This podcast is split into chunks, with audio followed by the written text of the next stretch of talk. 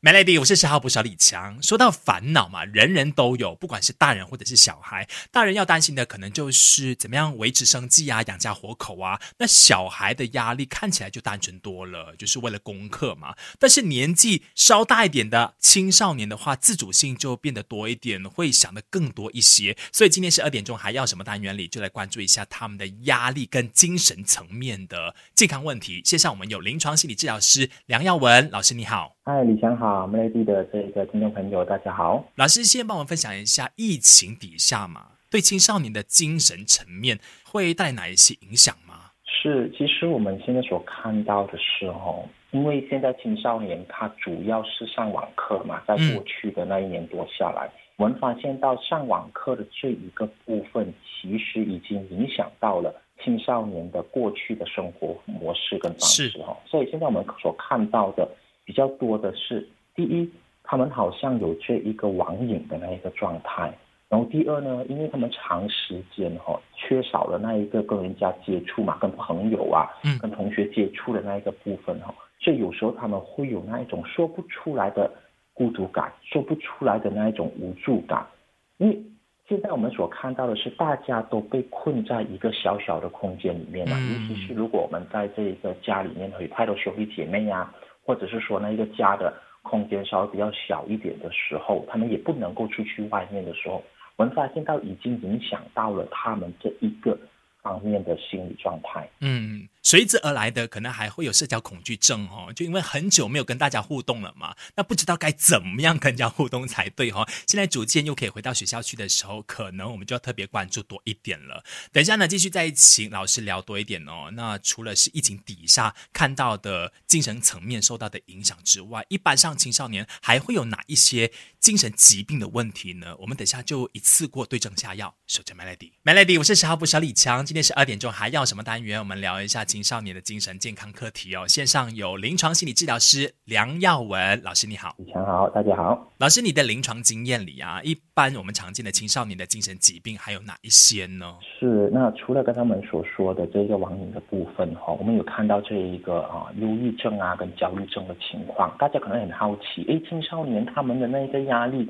会去到那么严重吗？会去到忧郁啊、焦虑吗？那其实我的临床经验里面发现会有的。所以在这一边可能可以跟大家稍微分享一下哈。那如果这一些青少年有忧郁症跟焦虑症的话，我们所看到他们的一些行为表现是怎么样的？OK，父母亲就可以 alert 一下了哈。对，是。首先我们所看到的时候呢，就是想说，哎，他们心情是比较低落或者情绪起伏很大的，就是可能哎突然间他把自己关在房间里面，还是说哎他的这一个脾气被突然之间很暴躁哈。然后接下来呀有一些无精打采的这个。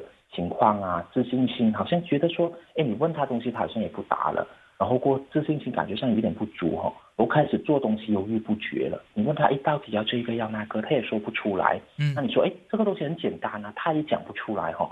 那接下来我们有看到一些叛逆的情况，那一个父母亲会讲说，哎，我的孩子开始叛逆了。但是我们真正去看下去的时候，哎，除了他叛逆的行为哈，里面也有一些是忧郁的状况，所以我们要非常小心的去看哈。如果他可能他跟家人的冲突会越来越严重啊，故意跟家人对着干啊，有些时候甚至会有伤害自己的那一个状态。明白。然后接下来就是生学习效率比较低了，这样子，然后跟同学的互动有一些问题。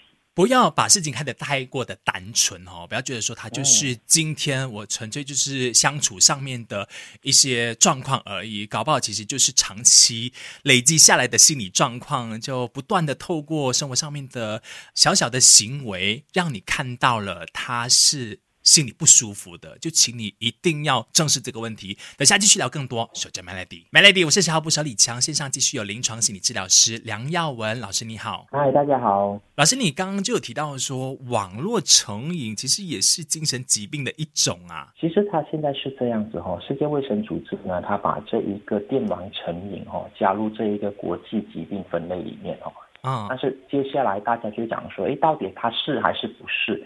那各种的专业人士对他各自的看法哈，就是我们发现到这个情况其实也有严重性的存在，也在影响着我们。OK，所以我们要看到孩子除了上网课之外的时间，继续花很多时间在网络上面或者是手游里的话，那你就要担心说他一定有可能会患上这个精神疾病吗？嗯，是的。那这一点我们要非常小心去看。很多人以为讲说，哎，网络成瘾就是他长时间可能超过两个小时就是网络成瘾吗？其实不一定哦。我们要看的是他的这一个学习的需要。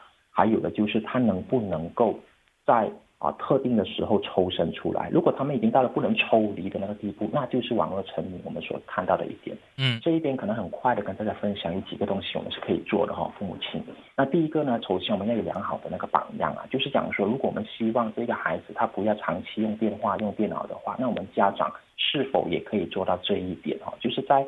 非工作的时间可以多一些的交流哈，多一些的互动，而不是透过电话的方式。嗯，我们也多参与一下小孩的这一个学校的生活等等，哎，跟他们了解一下他们现在发生的事情啊，然后也是多鼓励跟栽培孩子的这个健康的兴趣跟活动嘛。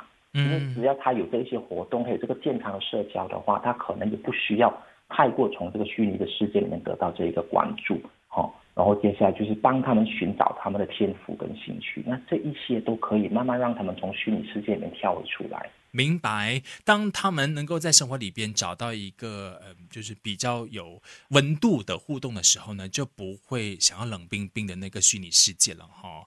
等一下，我们继续聊更多。守着 Melody，Melody，我是十号不小李强，十二点钟还要什么单元？今天我们一起来关心青少年的精神健康的状况。线上有临床心理治疗师梁耀文老师，你好。嗨，大家好。老师，我们其实原来也担心说青少年会有忧郁症的状况哦。那孩子的忧郁状况跟成人的忧郁状况是有明显的不一样吗？还是雷同的？所以我们过去一般的认知，只要说呃，忧郁症他就是会把自己关在一个死胡同里，然后会。会想偏很多的事情，只要看到他们有这样的表现，你就可以认定他们是忧郁症了吗？其实不一定的哈。首先，第一个最大的差别是在于，我很多的这个临床经验里面，父母亲都告诉我说，他有忧郁啊，没有啊，他都不是那种抑郁而欢的，他是那一种啊，突然之间很暴躁，到处骂人的。忧郁症会这样子的吗？那这一点我就可以跟大家分享的。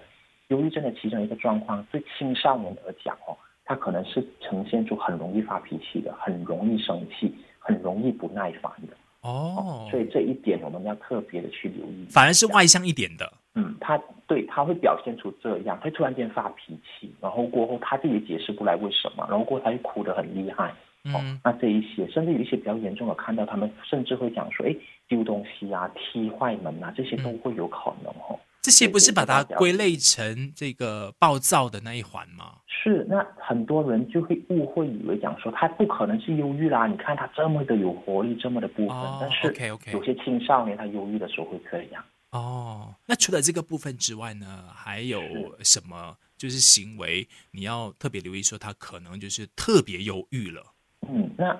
我们的这个台湾的一个研究里面发现到，哈，有一部分的青少年，哈，他忧郁的时候，他是越吃越多的，然后越睡越多的，嗯，然后就越来越胖了这样子。因为很多时候人家也会讲说，忧郁的话是没有胃口吃东西啊，其实也不一定哦。那有一个部分的青少年，他们会越吃越多，越睡越多这样。那还有一个比较重要的点呢，就是青少年他可能哦会出现一些叛逆的行为啊，翘课啊，或者离家出走啊等等哈。所以这一个部分如果发生的话，家人也要。进一步的去留意一下。我们想到说，忧郁症的话，好像就很可能去到一个最坏的状态，就是自寻短见哦，是不是？其实忧郁症如果跳不出来的话，最后很有可能会是走上绝路的呢。等下，请老师来帮我们说明白。守着 Melody，Melody，我是十号补小李强。今天继续在十二点钟，还要什么单元？有临床心理治疗师梁耀文老师，你好。嗨，大家好。老师，有忧郁症的人呢，是不是都会有可能走向自寻短见的路的？因为会觉得说事情我一定解决不了的啦，就不如我就完结我自己的生命算了。那其实很多人都会有这一方面的疑惑哦，他们以为讲说有忧郁症就一定会有自杀想法，还是说有自寻短见想法的人他就一定有忧郁症？其实未必的。所以他这一个我们也看到有很多的人他有自杀想法，但是他会有忧郁症，还是说虽然忧郁症的话，他的那一个自杀想法的比例会比较高，就是这样子。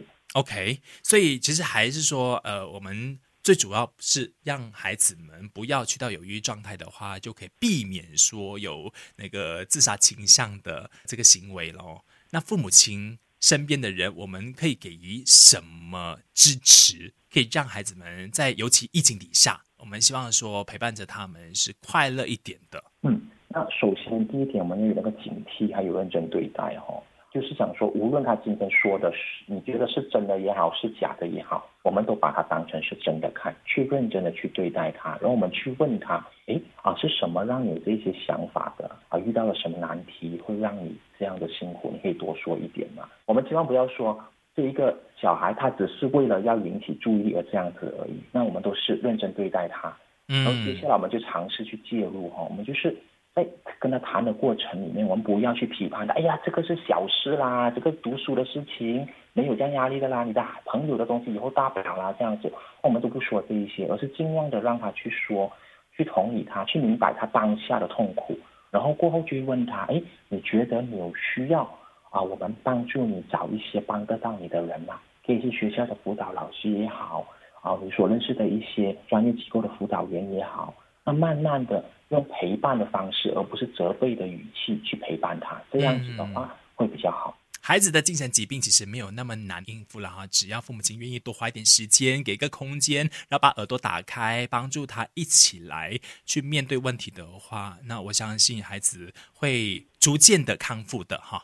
是的，是的，因为最重要是那个有意义的陪伴，有质量的陪伴，嗯，那一个家人在的话最好了。好的，今天非常感谢梁耀文老师分享那么多。好的，也谢谢你。